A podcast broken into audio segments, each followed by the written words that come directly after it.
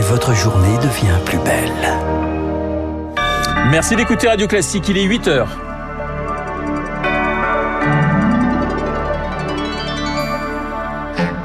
La matinale de Radio Classique avec Renaud Blanc. Top départ du Conseil national de la refondation aujourd'hui, mais sous les critiques, sans les oppositions et sans une partie des syndicats.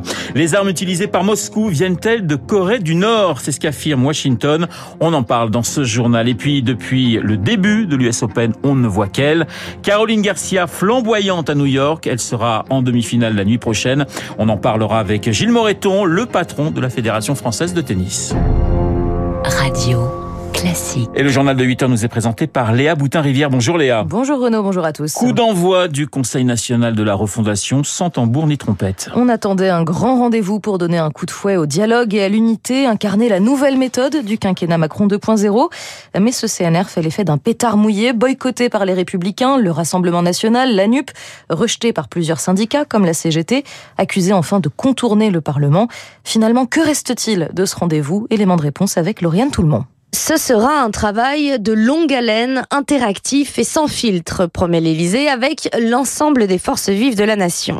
En force politique ne restent donc plus que les élus de la majorité et les associations d'élus locaux. Les absents ont toujours tort, tacle un membre du gouvernement, mais la porte reste ouverte, tempère l'Élysée. En force sociale, seuls trois syndicats ont répondu à l'appel et des représentants de la société civile. La cinquantaine d'invités débattra de cinq thèmes, la transition écologique, l'école, la santé, le bien vieillir et le plein emploi. Côté gouvernement, tous les ministres ne seront pas présents, mais la première ministre sera là avec bien sûr Emmanuel Macron que l'on dit prêt à mouiller la chemise. Cette rencontre est la première d'une longue série déclinée sur tout le territoire, un aller-retour permanent, prédit un conseiller de l'Élysée, qui espère voir dès l'année prochaine des applications concrètes dans les politiques publiques. Et parmi les priorités annoncées du CNR, l'accès aux soins et le renforcement du système de santé partout et pour tous. Autre sujet qu'il faudra aborder, celui de l'inflation qui grimpe et qui grimpe encore. Le lait, la viande coûtent plus cher et avec l'explosion des tarifs de l'énergie, eh bien, ça ne va pas s'améliorer selon le PDG de Système U, Dominique Schell c'est notre star de l'écho ce matin. La situation ne cesse de s'aggraver ces derniers mois. Le pic de l'inflation n'est pas atteint. Nous avons devant nous le mur des prix de l'énergie. L'impact va être dramatique. J'ai presque envie de m'adresser euh, au MEDEF, à la CPME. Combien d'entreprises pensent-ils être en grande difficulté en France euh, cette année? Et comment allons-nous les soutenir, les porter, les accompagner? Moi, les contacts que j'ai aujourd'hui, c'est de la véritable détresse. Il faut qu'on prenne en compte cette euh, incertitude totale à comment je vais passer mon hiver et mon année 2023. C'est un, un véritable cri d'alarme de ces entreprises. Ouais. Faut les écouter. Dominique Schelcher, le patron de Système U au micro de François Geffrier. Son intervention complète à retrouver sur radioclassique.fr. Léa, la Russie accusée de se fournir en armement auprès de la Corée du Nord. Le Pentagone affirme que Moscou se procurerait des roquettes et obus d'artillerie auprès de Pyongyang pour des millions de dollars. Et si c'était confirmé, cela n'aurait rien d'étonnant pour Léo Peria-Peigné, chercheur en armement et prospective auprès de l'IFRI.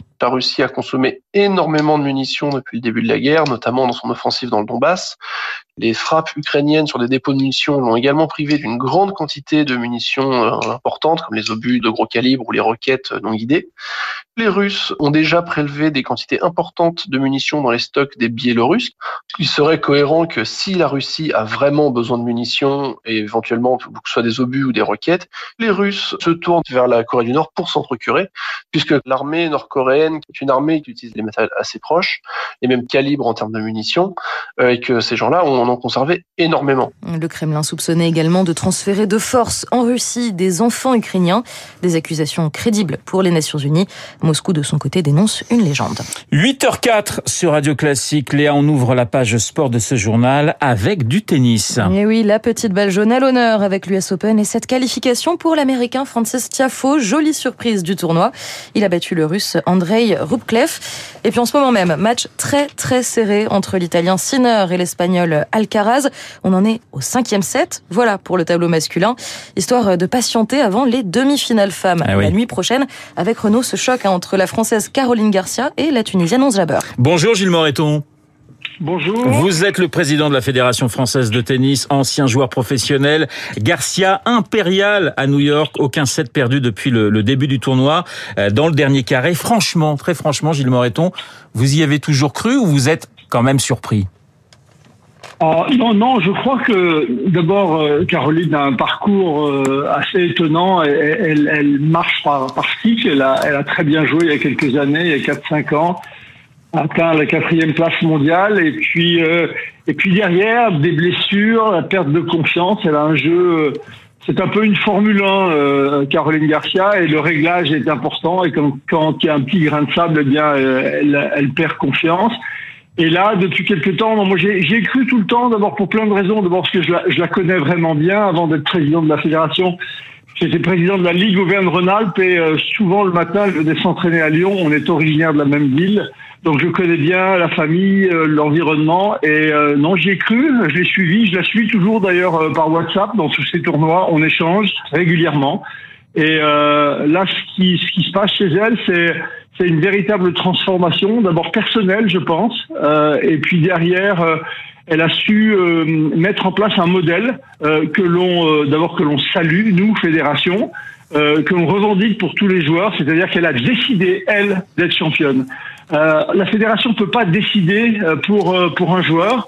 Elle a assumé sa carrière, elle a, elle a créé un pied autour d'elle, un environnement, un entraîneur, une préparatrice euh, physique, euh, kiné, etc. Donc euh, voilà, le résultat est là.